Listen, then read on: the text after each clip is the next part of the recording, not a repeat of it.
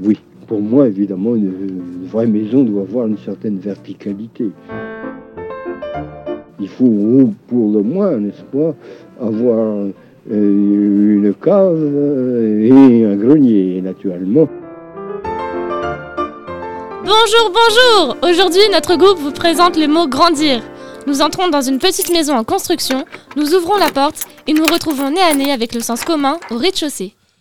Le mot grandir signifie d'après le dictionnaire Larousse devenir grand. En effet, cela ne nous aide pas énormément. Ce serait aussi rendre ou faire paraître grand.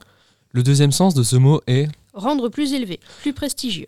Par exemple, nous pouvons dire Ces chaussures le grandissent.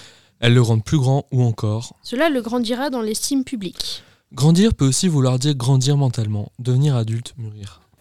Monter l'escalier dans la maison du mot grandir, c'est l'abstraire de plus en plus.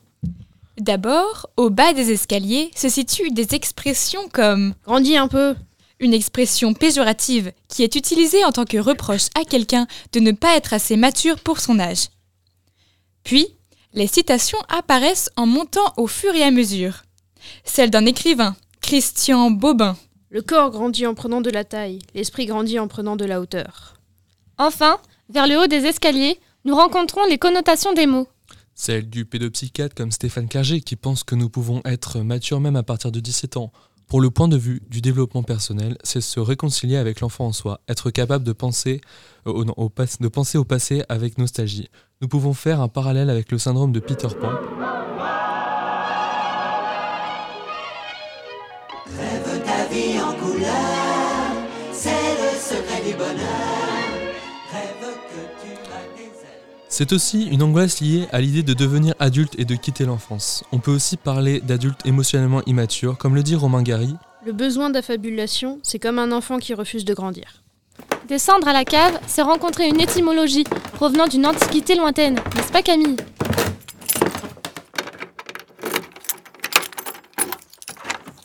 En effet, grandir provient du, du latin grandire, qui vient de grandis, signifiant grand. L'ancien français le transforme en grandi e au XVe siècle, pour enfin le changer à notre bon vieux grandir actuel. Enfin, partout dans la maison, des sonorités se cachent.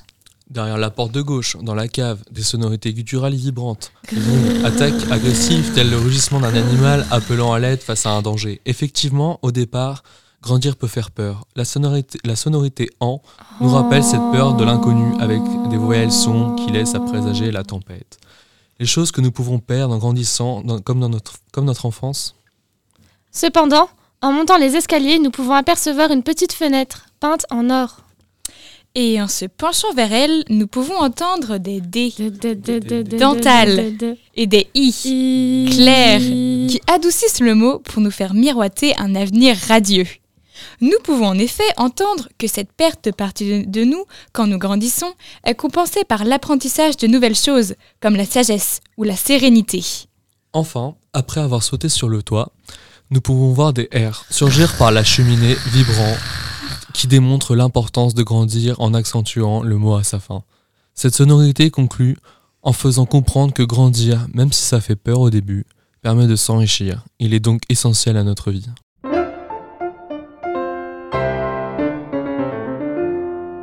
Si nous ne grandissions pas, nous ne pourrions plus exister. Nous vous remercions pour votre écoute. À très bientôt.